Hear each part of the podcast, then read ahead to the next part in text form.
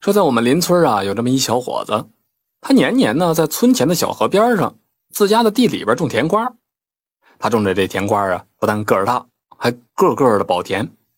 哎，他不光呢这瓜种的好，还有这么一手好绝活，吹的一手好笛子。这白天里啊，忙完了瓜地里边的活回到他那个小瓜屋里边休息的时候，他就拿出这笛子来吹上一段。这时候树上的百灵者啊。听到他吹这个好听的笛子声，哎，也不再唱了。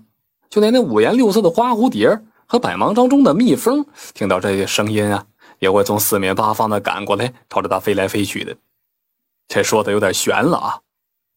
不过到了晚上呢，这寂静的长夜里边，他又开始吹笛子了。这时候呢，这青蛙呀也不在那呱呱叫了，虫子什么的似乎也都在听他吹笛子。说有一天晚上啊，这小伙子又在聚精会神地吹着他的笛子。这外边的田野里是一片静悄悄的，好听的笛子声呢，在这树林丛中、庄稼地里边、清澈的小河上边飘来飘去的。整个大地上啥也听不着了，只有那笛子声。他也不知道吹了多长时间吧，感觉到困了就不再吹了。正准备睡觉的时候啊，忽然又听见外边有一沙哑的奇怪的声音。小伙子，再吹一曲吧，你吹的太好听了。这小伙子一听，吓了一大跳啊，心想：这荒郊野外的，就漆黑的晚上，咋会有人来这儿呢？他赶紧的就把灯给吹了，趴在床上，大劲儿也不敢出。等了半天吧，他听着外边没动静了，这才安心的睡着了。等第二天早上起来。他在这瓜屋子外边和瓜地里边找了半天，也没发现啥可疑的地儿啊，这就更让他不放心了。一连着好几天，他都没再吹笛子，也没再听见那个沙哑的声音了。几天之后，有天夜里边，这天呢特别热，一点的风都没有。这小伙子热的睡不着觉，他就不由自主的又把那笛子拿出来吹了起来了。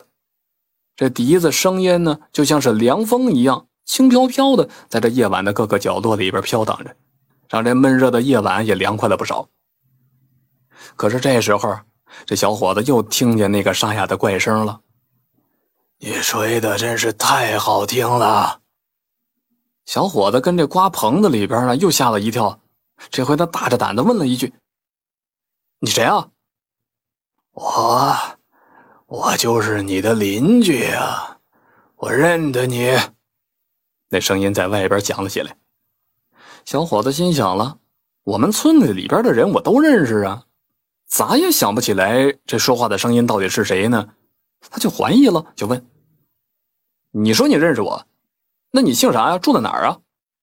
那声音说：“我姓柳，就住在河边上。”这小伙子一听更害怕了，他记得清清楚楚的，河边上哪有什么人家啊？他想了，这可能是遇见鬼了。他以前听老人讲过，要是在晚上啊遇见这个邪魔鬼祟了，就赶紧的打着火抽烟，因为这个邪魔鬼祟呀，他怕火，见着火就跑了。想到这儿，他赶紧掏出了烟袋，打着了火，点上烟就抽。